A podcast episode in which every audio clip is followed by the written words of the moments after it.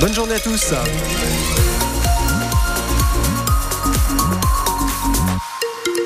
L'info du 6-9, Isabelle Godin. Et ça bouchonne comme de tradition sur la 41 Nord. C'est ça, c'est au bout de la liane, hein. c'est sur le secteur de Fégère hein, ce matin si vous roulez vers la douane de Bardonnay. La météo bah Ça s'annonce chaud encore aujourd'hui. Hein. Alors c'est peut-être le pic de la semaine avant que ça redescende pour le week-end. On regardera tout cela en détail à la fin du journal.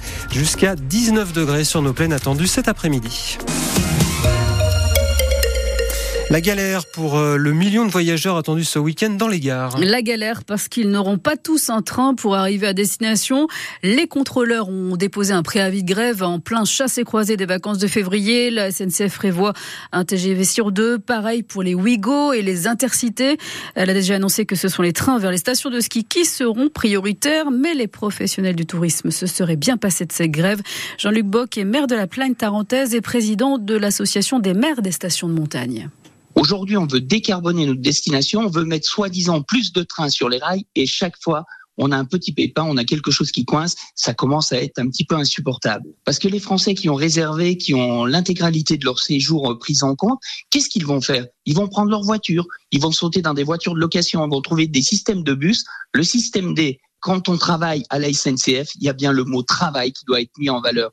Même si c'est un droit, même si c'est dans la Constitution, à un moment donné, prendre en otage des gens, c'est pas très sympathique pour les autres. Les contrôleurs réclament des hausses de salaire et une renégociation de l'accord sur leur fin de carrière. On en reparle tout à l'heure avec euh, le secrétaire général CGT Cheminot Alpes, Francis Play, et notre invité à 8h moins le quart. L'occasion euh, pour euh, vous aussi de venir nous donner votre avis. Est-ce que vous comprenez ce mouvement de grève des contrôleurs? Vous avez prévu de prendre le train ce week-end. Dites-nous comment vous allez vous organiser. On attend vos appels au 0806 00 Décidément, ça commence à faire beaucoup d'incendies dans le même quartier. Eh oui, quartier du Covet à Chambéry. Cette nuit, un nouveau feu de voiture a nécessité l'évacuation de 58 habitants d'un immeuble de trois étages. Ils ont été hébergés dans le gymnase Jean Jaurès juste à côté. Ils ont pu regagner leur logement vers 6 heures. L'incendie s'est déclaré dans le parking souterrain de l'immeuble. Les habitants avaient déjà exprimé leur ras-le-bol début janvier. L'OPAC de la Savoie avait alors annoncé l'installation de vidéosurveillance dans les mois à venir. C'est un un événement particulièrement rare. Une avalanche a balayé une piste bleue du domaine de Pradly-Saumon hier.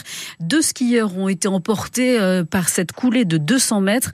Un homme de 40 ans a été enseveli pendant 30 minutes sous 3 mètres de neige. Légèrement blessé, il a été hospitalisé à Salange. Une skieuse anglaise de 45 ans a pu s'extraire elle-même. Elle est très choquée. On se croirait au printemps. Avec des températures qui vont frôler les 20 degrés en pleine aujourd'hui, hein, on vous le disait. C'est sûr qu'on abandonne les manteaux et les doudounes. Même en altitude, c'est de la douceur. Hein. 9 degrés à Tignes, 11 au Jet, avec le soleil en prime. Les stations de moyenne montagne font grise mine. Certaines ont dû carrément fermer ou non plus que leur espace débutant d'ouvert. Alors face à ces températures dignes du printemps, vous êtes nombreux à en profiter, comme sur la plage du Lido, au bord du lac du Bourget, où vous vous êtes rendu, Corentin Vahu.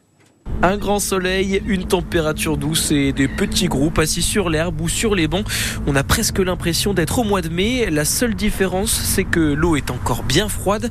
A priori, pas de baignade au programme pour Alison et ses enfants. Sauf si je les jette au lac parce qu'ils me gonflent trop, mais euh, officiellement, c'est pas prévu. Marie aussi compte bien rester au sec.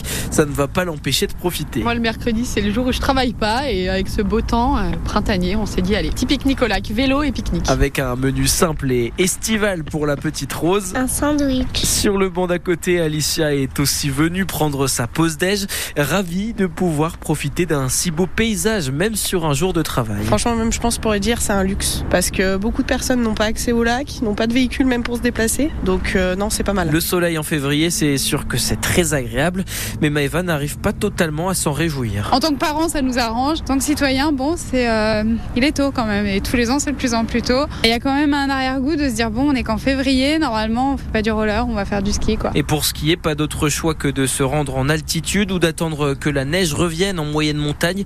A priori, pas avant au moins une bonne semaine. Et on fait un point météo complet à la fin de ce journal. En Chartreuse, les habitants vont devoir s'armer de patience. La mauvaise nouvelle, hein. la réouverture du euh, tunnel des échelles prévue cette semaine est finalement repoussée d'au moins 10 jours. Ça fait maintenant plus de deux mois que la RD 1006 est fermée après deux éboulements et vendredi dernier dernier. Les géologues ont découvert une nouvelle zone instable. Il va donc falloir encore patienter, d'autant que la réouverture du tunnel des échelles se fera d'abord en alternat et ce de 17h à 8h30 euh, le matin.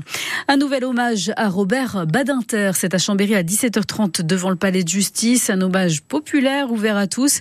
Des élèves du lycée Vaugelas où Robert Badinter a été scolarisé doivent notamment lire des extraits de ses textes. Un coup de cœur d'un athlète handisport. Un coup de gueule plutôt. Oui, Benjamin Davier, notre para-biathlète et parafondeur du Grand Bornand, monte au créneau sur les réseaux sociaux pour dénoncer une réalité choquante lors des épreuves de parabiathlon, y compris les épreuves les plus prestigieuses. Les champions reçoivent des sous-récompenses comme une cagette de pommes ou de la confiture. Pour le porte-drapeau de la délégation française au JO d'hiver 2022 et 71 fois médaillé en biathlon ou en ski de fond, c'est carrément choquant. Benjamin Davier. Moi, j'ai 71 podiums en Coupe du Monde, j'ai 36 victoires. Les seules récompenses qu'on a eues, c'est euh, des médailles, euh, parfois en plastique. Hein, pour euh, vous dire la vérité, on fait des podiums en Coupe du Monde, on nous donne une cagette de pommes ou un pot de confiture ou, ou un foulard. euh, en fait, c'est du délire. Autant presque rien donné, en fait. Et c'est peut-être moins blessant, on va dire. On a l'impression qu'on nous considère euh, pas comme des grands sportifs de haut niveau, alors qu'il y a les Jeux euh, en France en 2024, peut-être en 2030. Et là, on, est mis de côté. Je pense qu'ils peuvent arriver à faire un petit effort. Imaginons euh, sur la totalité des primes qui est reversée sur les athlètes valides à l'année. S'ils mettent 1% sur les athlètes para sur la saison, ça suffira largement pour euh, récompenser les athlètes. Et selon euh, Benjamin Davier, euh, la Fédération internationale de tennis verse 60 000 euros à un athlète qui va remporter un grand chelem. Les disciplines de ski et du biathlon sont les parents pauvres des compétitions, selon lui. Et on termine avec euh, la Ligue des Champions. C'est bien parti hein, pour euh, le PSG qui s'est imposé 2 à 0 hier soir au Parc des Princes face aux Espagnols de la Real Sociedad en huitième de finale aller. Le match retour se jouera le 5 mars sur la pelouse basque.